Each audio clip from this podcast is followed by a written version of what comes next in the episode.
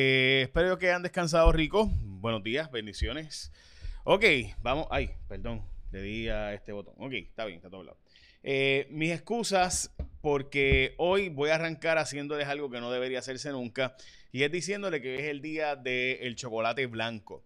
Este, yo sé, yo sé. Hoy es el día del chocolate blanco. Y usted dice, ¿cómo existe el chocolate blanco? Bueno, pues el chocolate blanco literalmente no existe. Eh, pero la FDA lo, lo, reconoció en el 2004 como chocolate. Así que oficialmente es el día del chocolate blanco después de que la FDA en el 2004, en esta fecha, lo reconociera como parte de la familia de los chocolates. Así que hoy es el día del White Chocolate, el día nacional de los Estados Unidos del Día del Chocolate Blanco. Dicho eso, también es el Día de los Solteros, pero por si acaso no en el mal sentido, no es como en China, en otros países que se ve como el Día de los Solteros como un día malo. Es el día de celebrar ese soltero y estar eh, por la libre, ¿verdad? Libre, sin darle explicaciones a nadie, ni nada. Y oficialmente hoy es el día último del verano, hoy a las 9 de la mañana es el equinoccio, así que se acabó y llegó el otoño oficialmente. Dicho eso, vamos a noticias importantes de hoy. También es el día de apreciación de los elefantes, por si acaso. Eh, pero pues ese lo, hemos hablado pasados días por las muertes de elefantes que están ocurriendo. Eh, vamos a los casos positivos y a los convalecientes. Hoy debo decir que llegamos a 17.859 personas recuperadas de los 20.399 casos del COVID. Por lo menos esos son los datos oficiales, ¿verdad?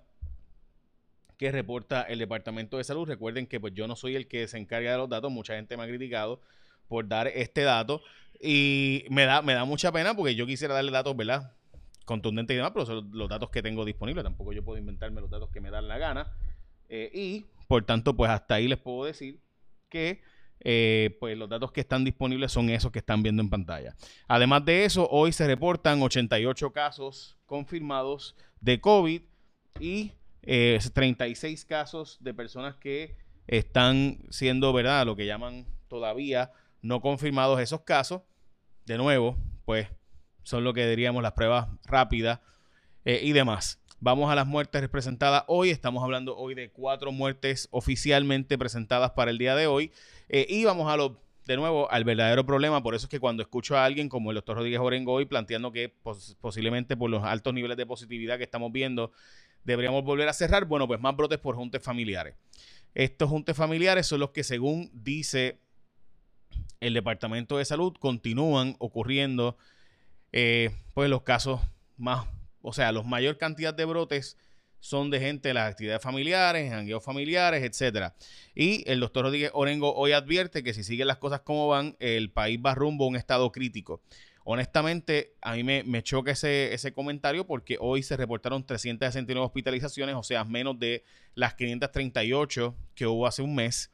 Eh, así que, de nuevo, sí ha habido, se está acumulando entre 7 y 8 muertes diarias, lo cual implica que está en propagación sin duda. Pero el doctor Rodríguez Orengo plantea de nuevo que la isla va a estar rumbo crítico. Este doctor es un doctor muy respetado por mí, por toda la comunidad científica.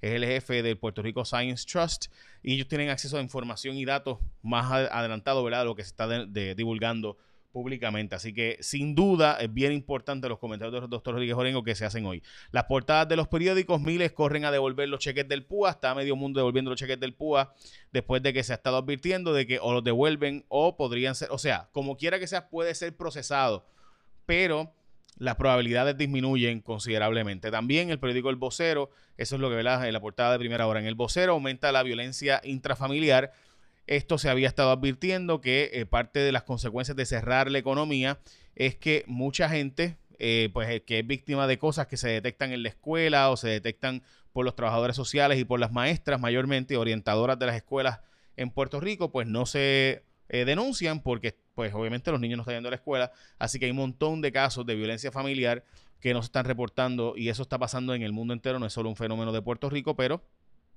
por eso el asunto de los cierres es tan complicado y de hecho hay hasta asociaciones médicas diciendo que no creen en los cierres precisamente por los efectos colaterales del cierre.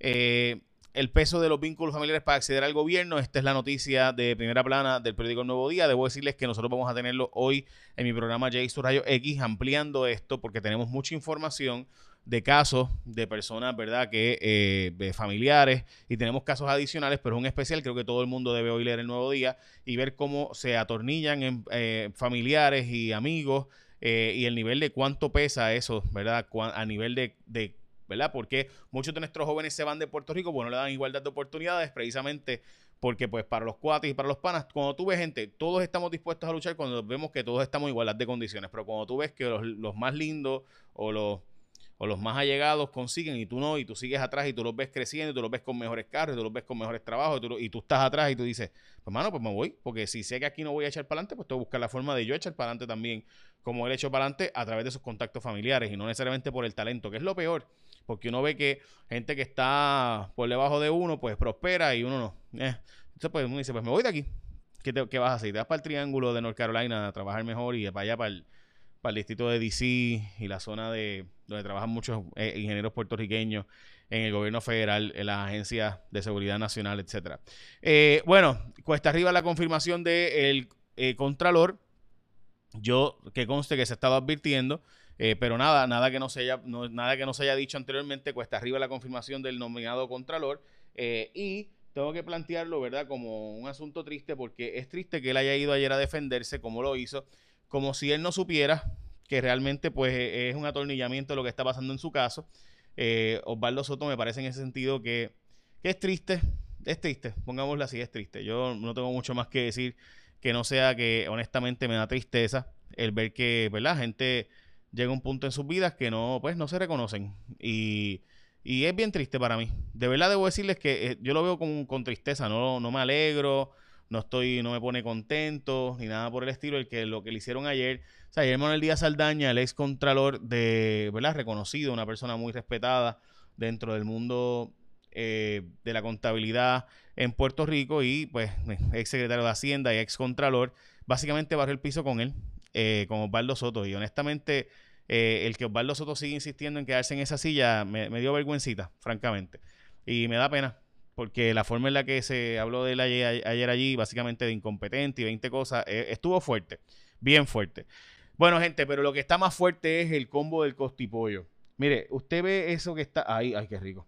Es Martins Barbecue tiene el combo del costipollo, un pollo, una orden de costilla, 32 onzas de arroz, diablo de ese arroz, dos complementos pequeños y un mega jugo o Coca-Cola, como tú quieras, por $31.95. O sea, ese montón de comida por $31.95, eso da para ti, para el vecino, para el cuñado, para tu amante, para todo el mundo, para, el guardia de seguridad, para el que sea.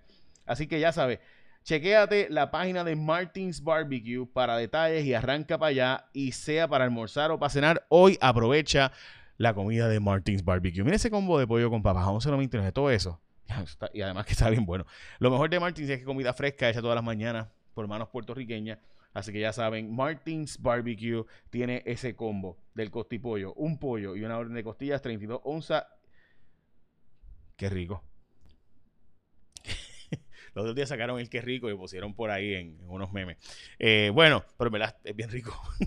ok, vamos, más nombramientos también están en la cuerda floja, no solo es el del secretario de, eh, o debo decir, no solo del nominado al Contralor, que es secretario de Asuntos Públicos, tanto del presidente del Senado como de la gobernadora. Eh, también el Senado de los Estados Unidos plantea que va a pedir votaciones y tienen el visto bueno de parte de los líderes del Senado, no solo de Mitch McConnell, de ir a, de votar en cuanto puedan.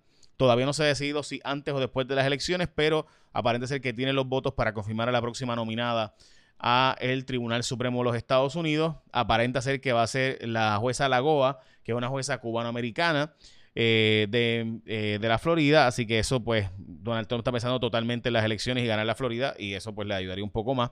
Si te llegó la factura del agua por las nubes, dice la autoridad de acueducto y alcantarillados que es porque ahora están midiendo eh, y enviaron ajustes a quienes les estaban, pues, facturando de forma remota. La autoridad estuvo facturando de forma remota hasta julio. Y entonces supuestamente los empleados empezaron a ir y encontraron que había uso mayor y enviaron facturas de ajuste. Y supuestamente por eso espero que recuerdes que si tú no la quieres pagar, puedes eh, ¿verdad? someterte a la ley 33 que es para no pagarla, tiene que ser antes de que esa factura llegue a su vencimiento y tienes hasta ese día del vencimiento para solicitar una revisión de lo que llaman la ley 33 de, eh, ¿verdad? del gobierno de Puerto Rico, del 1985, by the way, es esa ley. Eh, y pues ahí puedes evitar entonces tener que pagarla. Como pueden ver, eh, pues son miles y miles, supuestamente 70 mil personas las que están en esa. También los, el nepotismo, ¿verdad? Que es lo que le hemos hablado anteriormente. De verdad que esto es una cosa vergonzosa. Como todos los familiares y amigos y cuates están ahí metidos. Hay un montón más de casos que pudiéramos hablar. Hoy el Nuevo Día tiene un especial del nepotismo, cómo familiares entran eh, al gobierno y se quedan de forma atornillada en el aparato gubernamental de una forma u otra y logran contratos y beneficios. Para mí no hay nada peor que eso, porque desmoralizas a la clase trabajadora. O sea, los trabajadores eh, pues dicen, bueno, pues, ¿para qué yo voy a fajarme y echar para adelante si la única forma de yo realmente progresar en esta vida es si tengo familiares, tengo un pana, tengo un cuate? Eh, la comisionada residente había dicho que no se iban a perder los mil millones de dólares de fondos de Medicaid, pero sí, oficialmente ayer derrotaron su enmienda, la enmienda para que dieran un rollover esos dineros de este año para el año que viene. La derrotaron en la Cámara de Representantes de los Estados Unidos, así que oficialmente se van a perder esos 600 millones de dólares o mil millones de dólares por el momento dicen que pudiera perderse otros 600 millones, refiriéndose a que si se extienden esos fondos, como quiera que sea en Puerto Rico, gran parte de esos fondos no se podrían usar y se perderían entre 300 y 600 millones de dólares de esos dineros. Yo no sé si están usando políticamente esto. Eh, presumo que sí, para, eh, ¿verdad? Pero, ay, Dios mío, la política es terrible. Eh, pero básicamente esas son noticias más importantes de hoy. Recuerden tener un día productivo y aprovechen el combo de Martins Barbecue. Ese combo del costipollo. Hmm, esa comida está para el vecino. Eh, además que Martins Barbecue tiene ese combo del costipollo, de un pollo, una orden de costillas, 32 onzas de arroz y dos complementos pequeños y un mega jugo Coca-Cola. Todo eso por 31.25. Qué rico. En Martins Barbecue. Ahora sí, échame la bendición, que tengas un día productivo y nos vemos hoy en J Rayo X.